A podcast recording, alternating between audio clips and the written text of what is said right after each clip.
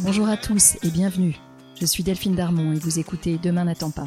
Dans ce podcast, nous discuterons à bâton rompu, à cœur ouvert, avec des hommes et des femmes qui travaillent à rendre le monde un peu meilleur. Ils sont entrepreneurs engagés, investisseurs à impact, fondateurs d'ONG, artistes activistes. Ils repensent les industries traditionnelles comme la mode ou l'agroalimentaire. Ils agissent dans les domaines de la santé, de l'éducation ou de l'environnement. Ensemble, nous échangerons sur leur parcours, les raisons de leur engagement et sur leurs projets. Mon rêve, c'est que ces histoires nous inspirent et nous servent à trouver notre propre chemin pour passer à l'action. Je vous souhaite une très bonne écoute.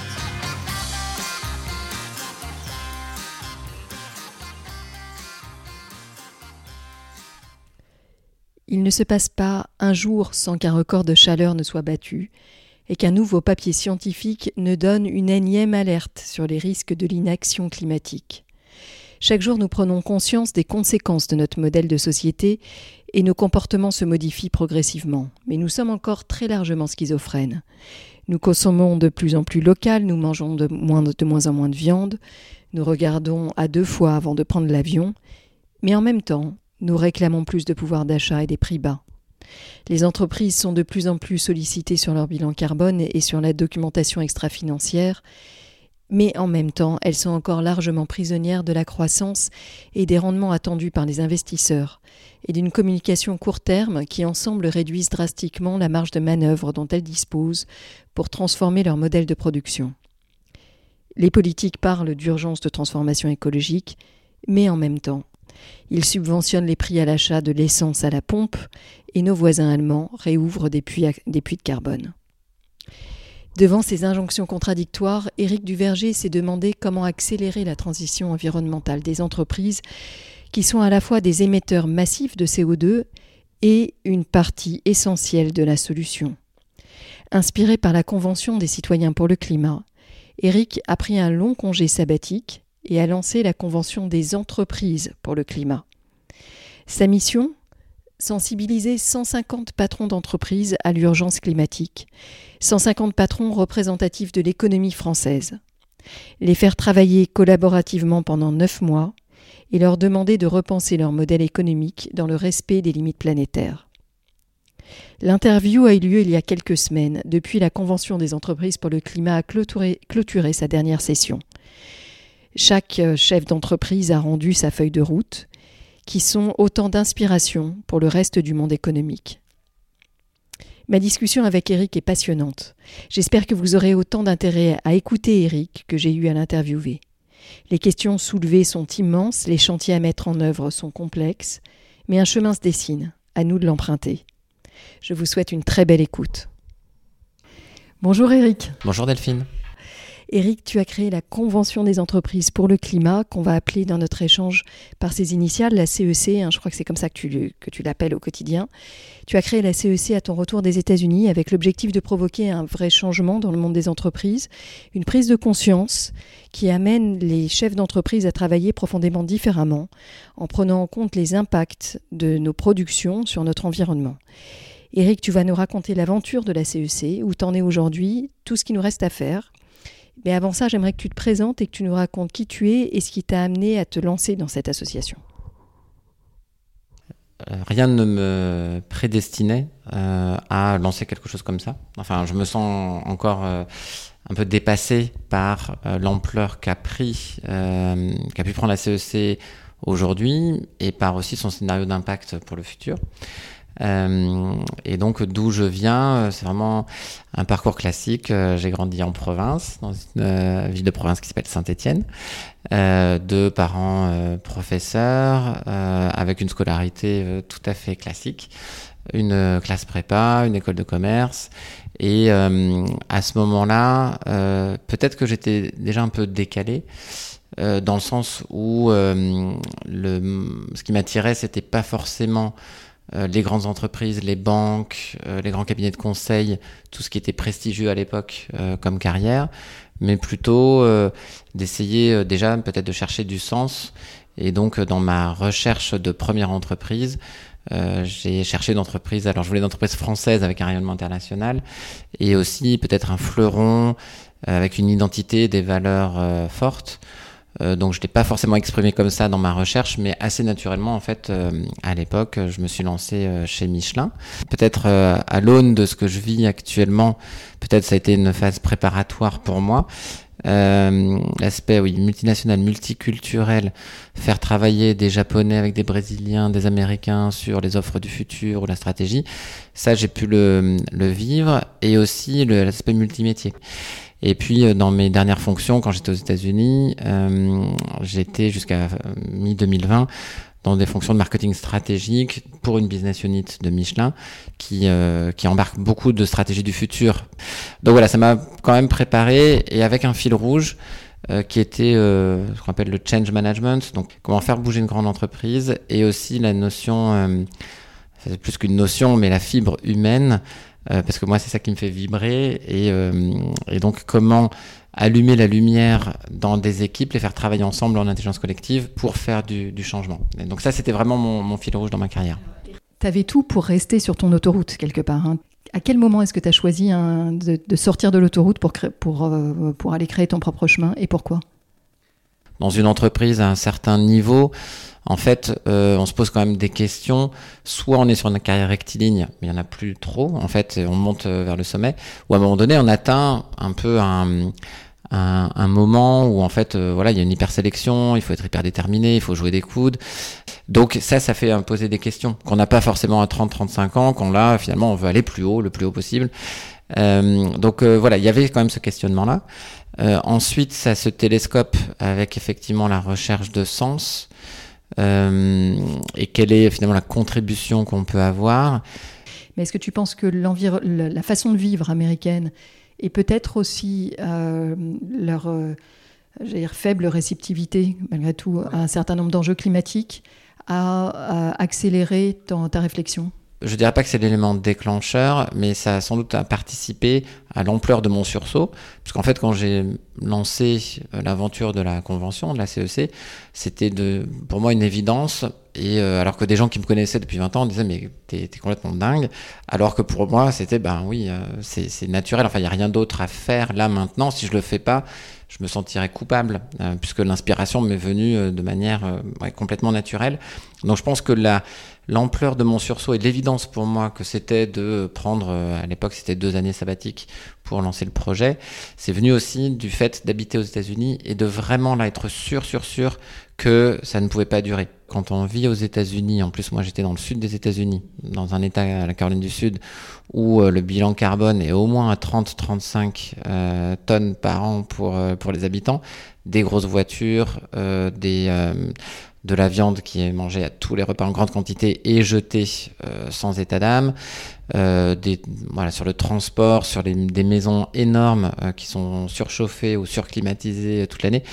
Et donc il y a quelque chose qui ne va pas. Donc voilà, mais eux, c'est ce rêve américain, c'est 200 ans de la rue vers l'or, la rue vers le pétrole, là maintenant la rue vers la tech, puis ils pensent la rue vers la croissance verte, mais ça va être un, mur. Euh, donc voilà, le, le, réveil de cette société américaine, aussi énormément basée sur l'accumulation de richesses, euh, va, être, euh, va être très très difficile pour eux. Euh, et donc voilà. Et donc pour revenir sur ta question, euh, Delphine, de, l'élément déclencheur, donc il y a ce moment de milieu de carrière où sans doute on se rend compte que le trajectoire rectiligne ne va pas suffire à être heureux. Euh, le moment où on se dit aussi, bah, on veut vraiment trouver du sens. Le fait pour moi d'habiter aux États-Unis de me dire, bah, ce modèle de consommation, d'hyperconsommation, euh, ça sera pas viable et il y a quelque chose qui ne va pas. Euh, et puis euh, aussi vraiment là c'est très personnel, mais moi j'ai vraiment une grande interrogation sur le leadership. Euh, et donc c'est euh, sans doute lié au projet de la convention. La convention des entreprises pour le climat, c'est aussi 150 leaders qui, dont on espère qu'ils vont être différents dans leur modèle de leadership. Et là aussi, dans un grand groupe, pour moi, sur le modèle de leadership, il y a quelque chose qui ne va pas. C'est-à-dire qu'on fait la promotion de, du care, de prendre soin des équipes, de... mais en fait, tout en haut de l'entreprise, on a quand même peu de dirigeants et de top exécutifs qui euh, incarne cette manière d'écouter, de respecter les points de vue, de faire preuve aussi de vulnérabilité parfois et de se mettre vraiment au service des équipes. Et donc là aussi, j'avais une indignation aussi à ce niveau-là et en se disant, ben non, ce leadership-là, il va nous emmener dans le mur aussi. Eric, comment tu transformes le leadership qu'on observe aujourd'hui en entreprise? Comment tu fais pour faire advenir un management plus humain et plus collaboratif dans le cadre de jeu actuel des entreprises, et en particulier dans des entreprises qui sont cotées, qui ont des comptes à rendre sur des indicateurs essentiellement financiers et finalement assez court terme? Alors il faut être euh, très clair, c'est pas gagné.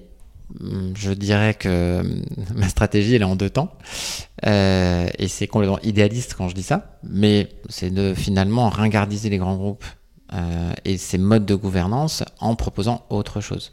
Et donc, dans la CEC, à grande majorité, on a tout type d'entreprises, des petites, des moyennes, des grandes, mais euh, ceux, les dirigeants qui se sont engagés, ce sont essentiellement euh, des dirigeants qui ont euh, les marges de manœuvre, soit des entreprises familiales, soit qui euh, peuvent mener à bien dans leur entreprise ce qu'ils pensent qui est le mieux pour leur entreprise et pour l'environnement, pour, la planète, pour le bien commun. C'est pour ça aussi qu'ils ont pu s'engager. Des dirigeants de société cotée, il y en a peu, et ils ont quand même moins de marge de manœuvre. Et sur les propositions politiques qu'on va faire, on ne sait pas s'ils vont oser les voter ou euh, s'ils vont s'abstenir de les voter parce que ça irait trop loin par rapport à leur COMEX. Euh, les équipes communication des grands groupes, les dirigeants des grands groupes, ils sont briefés pour dire des choses qui vont soutenir le cours de bourse. Ils vont pas dire avec le cœur ce qu'ils ressentent et ce qu'il faudrait faire ou ce qui serait juste de faire. Donc, euh, on peut pas s'attaquer à ce bastion-là directement. Je pense qu'il faut essayer de poser un modèle qui est justement le modèle qui est juste. Et ce modèle, c'est d'entreprises qui sont d'abord euh, à impact positif pour la société, euh, y compris bien sûr la planète, euh, et qui bien sûr vont euh, travailler sur la recherche de profit pour la pérennité de l'entreprise. Et ensuite poser ce modèle-là, travailler avec le politique pour euh, vraiment se clarifier que c'est le modèle qui est souhaitable pour la société du futur, et ensuite aller, aller travailler et la main tendue vers les sociétés cotées, où là il faut travailler en fait toutes les zones d'influence. Il faut effectivement rééquilibrer les prises de décision pour que le bien commun reprenne la main par rapport aux, décisions d'actionnaires qui aujourd'hui évidemment vont maximiser le profit avant toute chose. Et je terminerai juste sur le cas des sociétés allemandes, par exemple, où on a des employés, où on a des représentants de la société civile qui peuvent être dans les conseils d'administration, où là, il faut effectivement rééquilibrer les prises de décision pour que le bien commun euh, reprenne la main par rapport aux décisions d'actionnaires qui aujourd'hui, évidemment, vont maximiser le profit avant toute chose. Super intéressant ton exemple allemand. Euh, et, également euh, ta stratégie un peu de cheval de Troie, si je peux me permettre, d'aller travailler avec, euh, des, groupes familiaux qui sont en capacité à mener ces changements. Peut-être une dernière question avant de rentrer sur, plus en détail sur une présentation de la CEC. On a, beaucoup dit que les changements dont on parle, qu'on parle de, de, de, changement de leadership ou de changement de stratégie d'entreprise pour intégrer le, les externalités négatives et les, limites planétaires, que ces changements-là passaient aussi par des changements d'indicateurs. Euh, quand, nous, on, est de la même génération, Eric, quand on, quand on a fait l'essentiel de notre vie euh, corporate, euh, euh, on regardait les indicateurs de, chiffre d'affaires et de rentabilité, et au niveau du pays, ça se traduisait par le PIB et sa croissance. Euh, et aujourd'hui, on voit les limites de ces, indicateurs-là qui n'intègrent pas les, conséquences négatives en termes de, pollution, parfois en termes sociaux, des, actions qui sont menées. Quelle est ton opinion là-dessus? Qu'est-ce qu'il faudrait, selon toi, euh, comme indicateur additionnel ou comme indicateur de substitution pour pouvoir nous accompagner, cette transition? C'est une question fondamentale. Euh, sans doute aussi fondamentale que ce qu'on essaie de pousser, qui est la formation, la compréhension des enjeux auprès des dirigeants. Euh, c'est sans doute les deux leviers principaux systémiques qui peuvent nous nous remettre euh, sur le droit chemin au niveau de la boussole ensuite, il va falloir opérationnaliser les choses. Mais aujourd'hui, on ne parle même pas le même langage et on n'a pas la bonne boussole pour aller vers le bon cap. Donc, euh, donc nous, on pousse très fort la CEC euh, et on a signé une tribune cette semaine euh, pour former aussi les gouvernements sur la compréhension des enjeux. Et tout à l'ordre 1 aussi, il y a cette question des indicateurs. Et là-dessus, c'est évident, tu mentionnes les deux, hein, les indicateurs macroéconomiques comme le PIB, qui finalement pousse à une certaine idée de la croissance, et puis les indicateurs, euh, les KPI, au sein de l'entreprise. Si on parle au niveau du, PIB, je dirais que euh, il va falloir dépasser la question croissance-décroissance. Donc, euh, intégrer par exemple, le niveau d'éducation, le niveau de santé euh, et tout ce qui est sur l'anticipation, euh, sur au niveau de la santé, le niveau de, bien-être ou de de notre population, quand on arrivera à à se réjouir de de, de, vrais indicateurs dont on sait qu'ils sont les plus importants pour le bien commun, à ce moment-là, on aura franchi un cap. Donc ça, c'est la boussole plutôt au niveau systémique d'un État. Euh, et après, au niveau d'une entreprise, là, c'est pareil. Euh, et, d'ailleurs, dans les entreprises, on a quand même, en tout cas chez Michelin, on avait une donc une balance scorecard, donc une, euh, un score, une grille d'indicateurs équilibrée, où il n'y avait pas que le free cash flow et puis la croissance du chiffre d'affaires et des parts de marché. il y avait des, des notions sur l'engagement des équipes, des notions sur la sécurité dans les usines. et donc, c'était chouette mais quelque part, quand même, les actionnaires, enfin, ce qu'ils regardent, c'est le free cash flow et la, la rentrée de dividendes.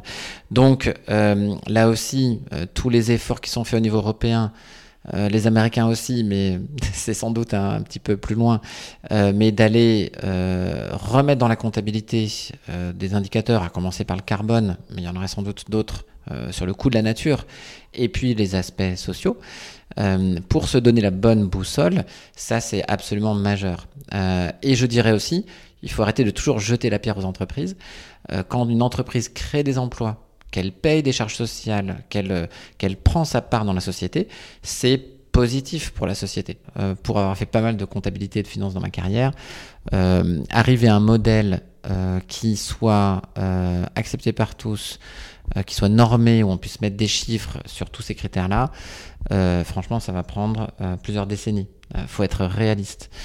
C'est très idéaliste de, de, dire ça, mais moi je crois que c'est de la France, enfin de l'Europe et de la France que peut émerger un nouveau modèle, parce qu'on a une, une, conscience, on a des intellectuels, on a des scientifiques, on a des philosophes, des artistes qui se mobilisent sur ce sujet, qui font qu'il y a quelque chose dans l'air du temps, qui fait que c'est possible, c'est audible ce qu'on est en train de se dire est audible en France. Euh, je pense qu'aux États-Unis, euh, déjà la discussion qu'on a, on serait déjà catalogué comme de dangereux, euh, voilà, socialistes, écolos, et l'étiquette ferait que ce serait pas audible. donc je crois beaucoup dans l'émergence de ce modèle-là de la France et, de l'Europe. en revanche, il faut être clair, on va pas avoir la compta magique qui va arriver à tout mesurer et faire prendre les bonnes décisions tout le temps. déjà sur le carbone, vu comme on galère, et alors c'est un juste un critère parmi d'autres. Donc on a besoin de symbolique, on a besoin de mécanismes vertueux qui vont euh, être finalement donner le là sur ce qu'on est en train de se dire. Alors si tu veux bien, on va parler de la CEC, e donc Convention des entreprises pour le climat. Tu, tu, pars des États-Unis avec, euh, en ayant connaissance de la Convention citoyenne pour le climat et avec déjà en germe cette idée de la répliquer euh, sur, euh, sur les entreprises. Donc 150 patrons d'entreprises à l'image des 150 citoyens. Comment est-ce que tu les as choisis et avec quels objectifs de livrables à la sortie? Déjà, tu as utilisé le mot répliquer, la Convention citoyenne pour le climat. Je vais juste reprendre ce terme. Euh, je pense que c'est euh, s'inspirer d'eux et adapter. Euh, et c'est vrai qu'une réplication, un copier-coller de la Convention citoyenne, je pense, n'aurait pas fonctionné. Et je suis arrivé dans un cheminement, ça a été au bout de trois mois, après plusieurs dizaines, voire plus de 100 interviews de personnes dans l'entreprise et puis dans le monde de la transition, que je suis arrivé à cette conclusion que ça ne pouvait avoir l'effet de transformation, puisque je disais tout à l'heure, mon obsession, c'est la transformation, que si euh, ça partait d'en haut et que on embarque les dirigeants. et donc, ce qui était un challenge encore plus dur parce que organiser cette convention sans aucun budget, tout seul au départ, euh, et se dire ça va être 150 dirigeants d'entreprise, c'est vrai que c'était titanesque. On s'est beaucoup inspiré du parcours de la CCC, notamment euh, donc la convention citoyenne, notamment sur la première session qu'on appelle la claque, claque climatique ou claque écologique. Et là vraiment on s'est inspiré, on a parlé avec eux et on a fait un design euh, vraiment pour être très proche.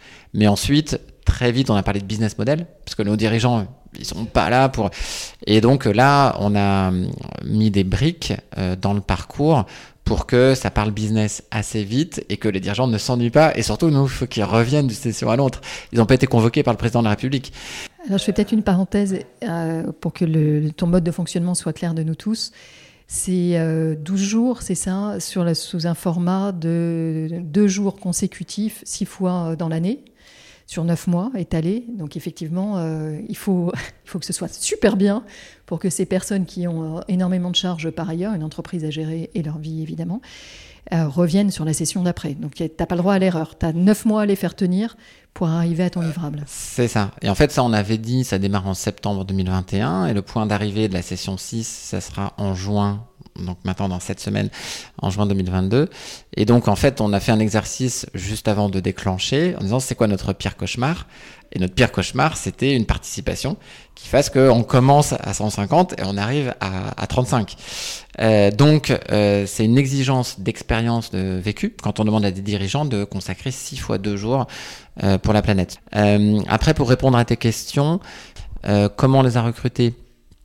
Euh, bah, c'était un gros challenge. On a eu on a fait des appels à candidature. Au départ, personne ne nous connaissait. Donc, c'est par notre, notre réseau, au départ, qu'on a pu à la fois trouver un peu les, les, les, pionniers.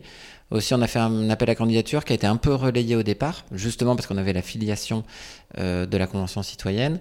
Et euh, on a eu assez rapidement plus d'une centaine de candidatures. Donc, on a eu cette, euh, ce, premier, ce premier vague de recrutement.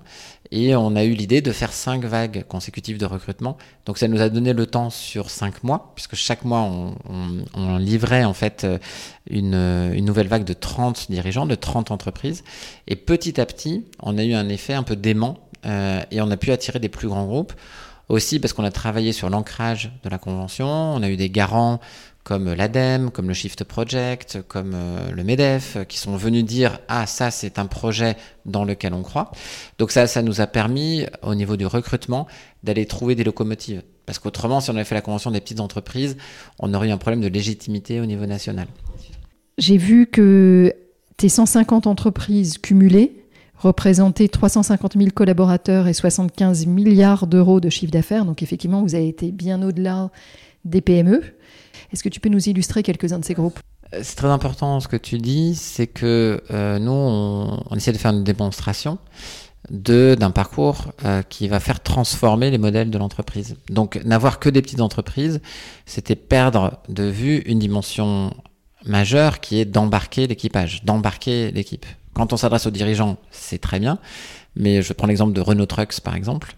Donc Christophe Martin, qui est le DG de Renault Trucks, il a une vision, il a une connaissance, il a une envie, il a écrit une feuille de route. Il est en train de la finaliser maintenant. Hein, c'est un livrable de la CEC. E Sa feuille de route de transformation vers un modèle régénératif de son entreprise.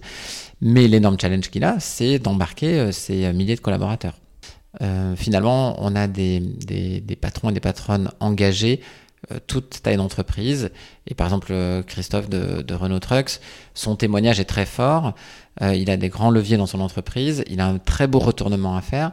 Mais aussi, il a un témoignage personnel sur euh, la relation avec ses enfants, par exemple, où il est rentré dans la CEC e parce que quelque part, il avait du mal sur ces questions-là à, à, dialoguer ou à regarder en face ses enfants qui lui disaient ben, Tu produis des camions qui polluent et qui maintenant va témoigner sur un changement de regard de la part de, de ses enfants en disant ben, finalement peut-être que tu deviens un peu un, héros ou un champion en fait d'un nouveau modèle économique ou d'un nouveau modèle d'entreprise. Euh, et donc c'est, je me souviens très très bien du moment d'embarquement donc de Christophe, où on faisait, c'était de, de, vagues de 30 en 30. Donc on avait deux jours après l'annonce de, la, de la vague de recrutement dans la CEC, un moment d'embarquement, un Zoom où tout le monde était là, et chacun disait, je viens, alors je fais des parfums, je suis installé à Marseille, je fais de l'agriculture et je suis installé en Bretagne, et puis Christophe qui se présente et qui dit, ben moi, Christophe, je fais des camions et je pollue beaucoup. Euh, et tout de suite, tout de suite, on lui avait dit euh, attention, euh, oui, tu pollues, mais enfin, tu transportes des personnes et des marchandises dont on a tous besoin, euh, qui ont un rôle économique. Et euh, la logistique, c'est le sang qui circule dans une économie.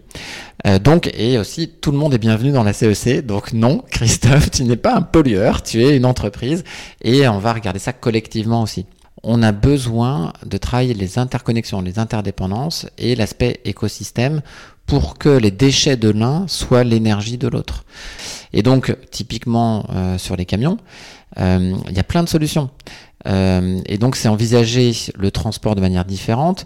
Christophe n'a pas peur de dire qu'il vise de diviser par deux le nombre de camions neufs qu'il va vendre. Donc, c'est beaucoup moins de matière qu'on va extraire des sols mais qu'il va multiplier par 10 les camions qui vont être reconditionnés. Donc faire durer le plus longtemps possible. Euh, donc voilà, mais ça, il peut pas le faire tout seul. Donc il y a cet effet d'entraînement et aussi, je dirais, l'émulation de nos participants quand ils commencent à être dans cette créativité et à travailler en équipe euh, sur leur feuille de route en mode coopération. Euh, et donc ça, c'est une valeur je terminerai là-dessus, c'est vraiment une valeur qui nous porte euh, dans la CEC, c'est l'acceptation, le travail collectif. Euh, et donc c'est un peu un dépassement du logiciel qu'on a pu apprendre dans nos écoles euh, de management à l'époque, de réenvisager une économie sous un mode différent.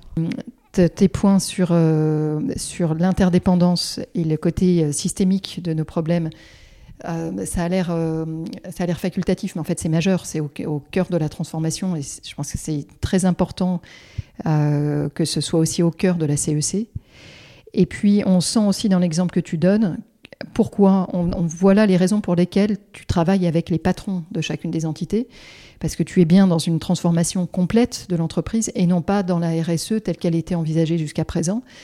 Euh, euh, ça touche tous les, ça touche d'abord la stratégie et puis ensuite tous les, la marque et puis tous les métiers de, l'entreprise et, toutes les parties prenantes. Euh, tu as évoqué le sujet des, entreprises régénératives et je veux bien qu'on s'arrête 30 secondes dessus. Est-ce que tu peux peut-être nous expliquer ce qu'est un modèle extractif par rapport à un modèle régénératif et, et ce que ça implique? On est vraiment là au cœur du cœur du cœur du sujet. Déjà, il faut se le dire, aujourd'hui, plus de 99% des entreprises sont extractives. Euh, et on a très peu de régénératives. Donc, euh, si on se définit les choses, c'est hyper simple. Aujourd'hui, on est sur un modèle où notre économie, euh, nos entreprises se sont servies gratuitement des services écosystémiques de la planète. Donc, j'ai une forêt, je détruis les chaînes qui sont là depuis 300 ans dans cette forêt, je vends du bois, je gagne de l'argent. Les menuisiers vont gagner de l'argent, euh, Ikea va gagner de l'argent, tout le monde va gagner de l'argent. Euh, et ça, c'est un modèle extractif. Toute la chaîne de valeur est extractive parce que j'ai détruit la valeur de ce bois qui avait mis 300 ans à, grandir.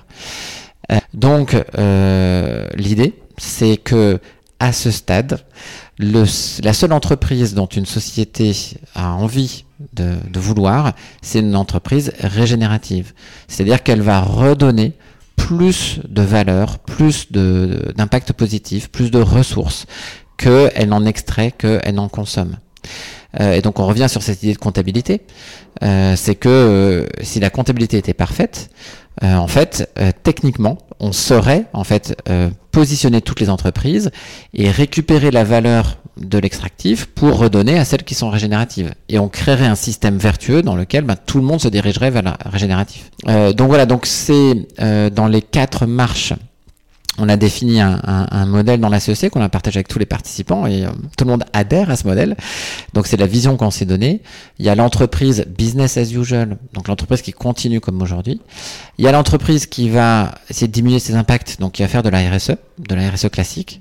Et quelque part, c'est ce qu'on appelle les petits pas. Donc on va faire attention et c'est déjà mieux que ne rien faire. Et puis il y a un schéma qu'on appelle entreprise contributive. Donc là, euh, c'est euh, quelque chose qui a été posé notamment par Fabrice Bonifay d'une entreprise qui va euh, vraiment se poser la question de ses impacts et qui va se, se positionner dans, dans, une contribution. Mais par exemple, Bouygues, qui est dans la construction, pourrait se positionner en entreprise contributive alors qu'elle continuerait à extraire du sable, de l'énergie pour euh, aller construire sur des terres, sur des terrains qui étaient euh, euh, parfois des prairies ou des forêts, mais elle pourrait encore être contributive.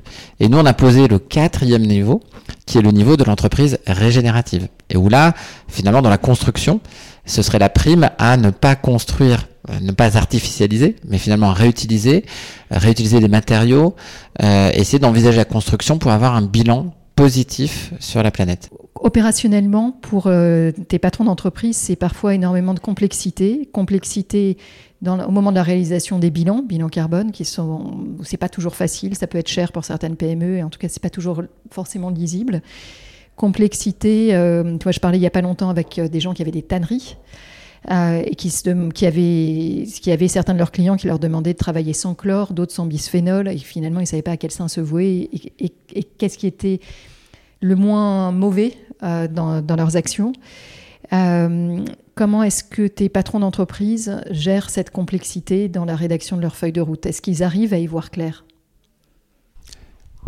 Euh, c'est une super bonne question. pour le coup, faut leur demander. Euh, et on va le faire là dans, dans quelques jours quand on va tous les, les retrouver en session 5 qui aura lieu à Lyon. Ils vont avoir un moment justement pour s'écouter les uns les autres.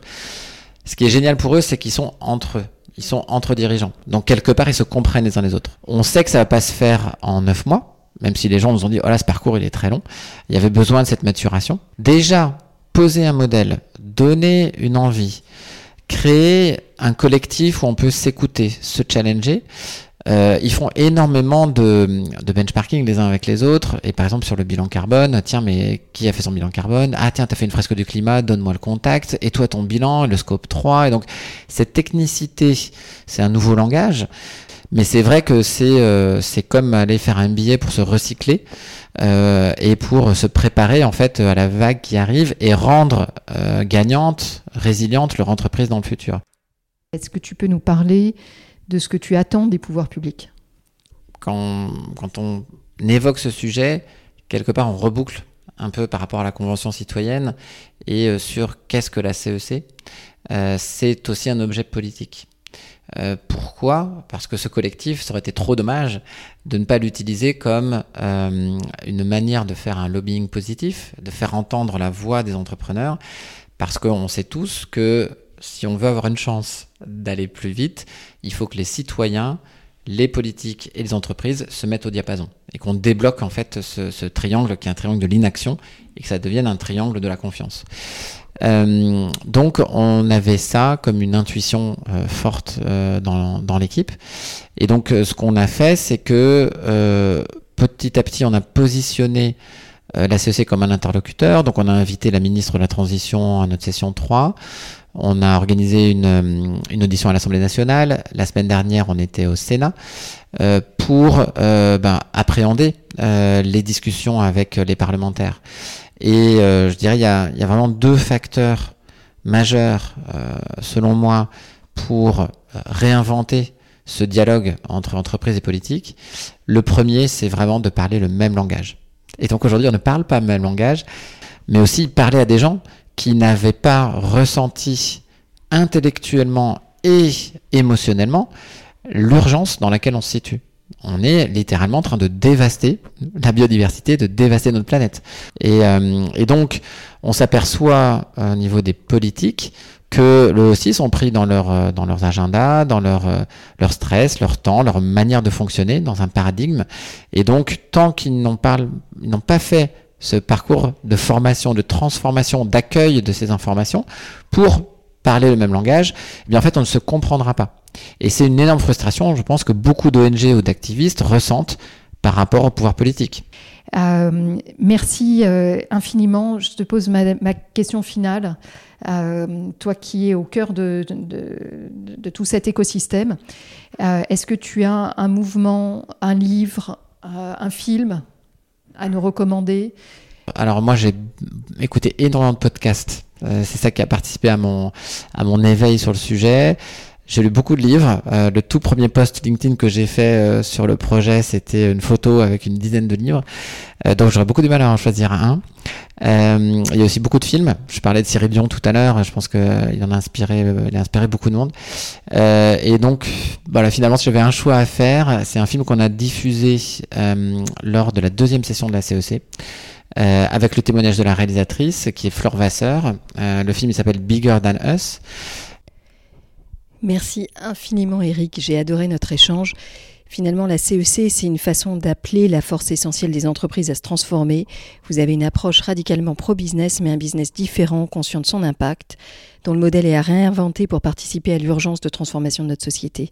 Alors, bah, évidemment, je vais conclure en souhaitant longue vie à la CEC et au travail de déploiement de vos 151 feuilles de route, qui sont autant de modèles pour le reste de notre, de notre économie. Merci beaucoup pour notre échange, Eric. Merci à toi. Un grand merci de nous avoir écoutés jusqu'ici. J'espère que cet épisode vous a plu. N'hésitez pas à nous laisser vos commentaires ou suggestions d'invités sur Instagram. Enfin, si le podcast vous a plu, allez vous abonner et notez-le 5 étoiles bien sûr sur Apple Podcast. Vous pouvez même demander à vos amis, à vos enfants, à vos voisins, aux amis de vos amis, aux voisins de vos voisins, de mettre une note au podcast. C'est comme ça seulement que Demain n'attend pas gagnera de la visibilité et sera trouvable sur les plateformes. Alors je vous dis à très bientôt pour un nouvel épisode.